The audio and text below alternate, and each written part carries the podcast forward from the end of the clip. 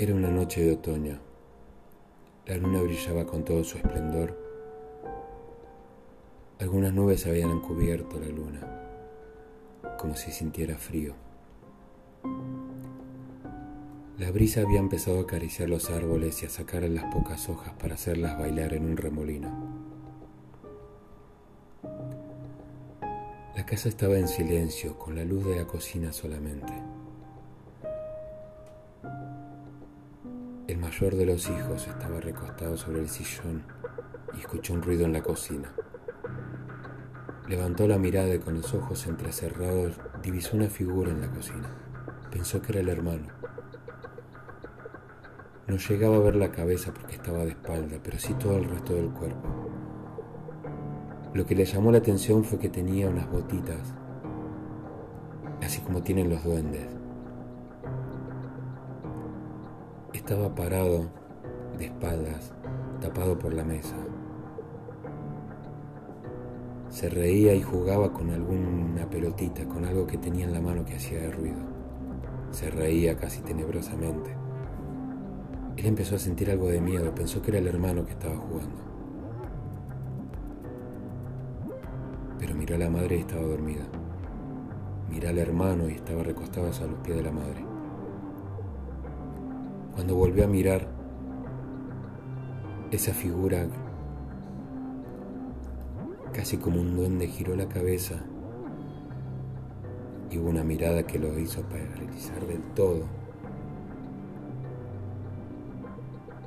La madre tosió, se sacudió un poco y al sacudirse despertó al hermano, al más chico.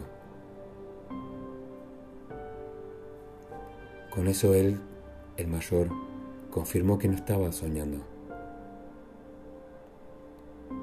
Miró a la madre, miró al hermano, que se habían empezado a mover como si se despertaran. Volvió a mirar a la cocina y la figura había desaparecido. No había sentido nada, ni siquiera unos pasos, simplemente desapareció. Pero en el piso había quedado una pelotita una pelota de esas de tela, con sonajero dentro, como si se le hubiera caído de la botita del duende. Se despertaron y el mayor le dijo a la madre, ¿vos viste eso? ¿Qué hijo? No sé qué me estás hablando. Le habló al hermano, ¿vos también viste eso? Yo no vi nada, dijo el hermano más chico. Había una persona, había algo en la cocina. Cuando ustedes se movieron se fue. ¿Estaba cerrada la puerta, mamá? Sí, hijo, estaba todo cerrado. ¿Estás seguro de lo que viste? Sí, estoy seguro. Esa figura, esa persona, eso me vio. No pasa nada, hijo, pasa nada. Se fueron a dormir y él quedó preocupado. Se había asustado bastante. Él solo lo había visto. Se quedó mirando la ventana. Los pocos rayos de luna llena que entraban por la ventana y las pocas hojas que había en los árboles hacían figuras en la ventana. Había una brisa que la sacudía y él no podía dormir. Le pareció ver una sombra correr, pasar por la ventana. Un sombrero de duende, con una nariz puntiaguda, se asomó un poco y cuando él se levantó y se asustó, esa sombra desapareció. Se acercó a la ventana, la abrió, no había nada, no se escuchaba nada solo la luz de la, de la luna hacía sombra en los árboles y la brisa soplaba entre las ramas.